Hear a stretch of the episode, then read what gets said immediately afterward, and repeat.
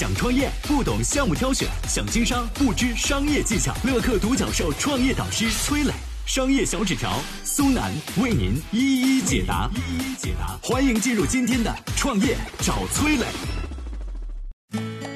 让张磊名声大噪的那两次投资是怎么回事？他为什么被称作大佬背后的男人？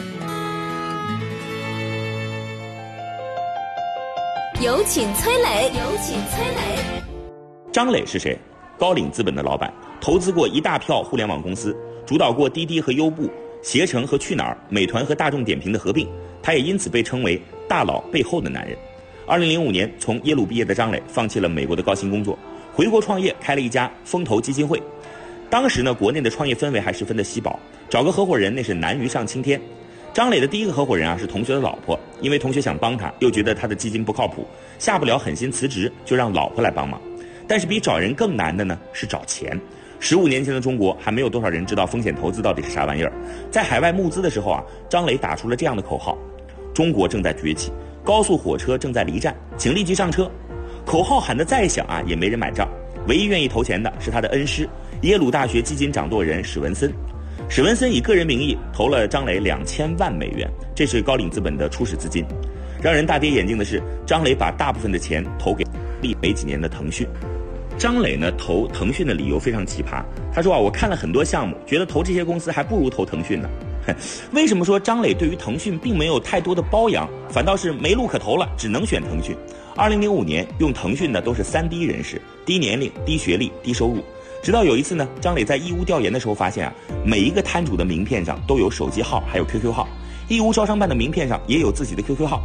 他意识到 QQ 的用户深度啊，远超大多数人的想象。他这才决心要投资腾讯。事后呢，张磊和马化腾成了好朋友。他定期参加腾讯的战略研讨会，说服马化腾把腾讯电商合并到了京东。在腾讯和京东谈判陷入扯皮的时候啊，双方第一个想起的依然是张磊。张磊又是如何从中斡旋的呢？我们接下来有请商业小纸条。想创业不懂项目挑选，想经商不知商业技巧。乐客独角兽创业导师崔磊。商业小纸条，苏南为您一一解答。一一解答，欢迎进入今天的创业找崔磊。有请商业小纸条，请商业小纸条。二零一四年，京东和腾讯电商启动合作计划，双方一直谈不拢。情急之下，刘强东连打七个电话，从阿尔卑斯滑雪场把张磊叫了回来。张磊带着腾讯和京东的七个高管开着四个小时的会，开完之后，最终决定。京东收购腾讯 QQ 网购和拍拍网的权益、物流以及资产，腾讯将向京东提供平台支持。至今，京东仍有四分之一的新用户来自于微信。刘强东之所以如此信任张磊，是因为张磊曾经帮过自己。张磊是刘强东的人大师兄。二零一零年，刘强东找到张磊想融资七千五百万美元，张磊却说要投就投三亿美金，否则我不投。这种事儿在中国的投资圈怕只有张磊做得出来。实际上他早算过了，哪怕。只在几个大城市试点，至少也要花二十五亿。刘强东要的七千五百万美元，连实验都做不了。在张磊的指点下，刘强东把这三亿投到了供应链再造和物流渠道优化上。四年之后，京东赴美公开募股时，高瓴资本持有的京东股价已经升到了三十九亿美元。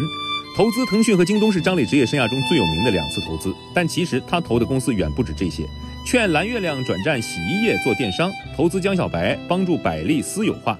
二零一九年，高瓴资本购入格力百分之十五的股权，张磊于是又有了一个新标签，叫“董小姐的新老板”。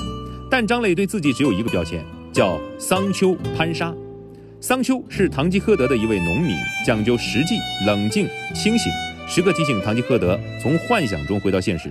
这和张磊给自己的定位非常像，帮助英雄人物成就大事。想创业不懂项目挑选，想经商不知商业技巧。乐客独角兽创业导师崔磊，商业小纸条苏楠为您一一解答。一一解答，欢迎进入今天的创业找崔磊。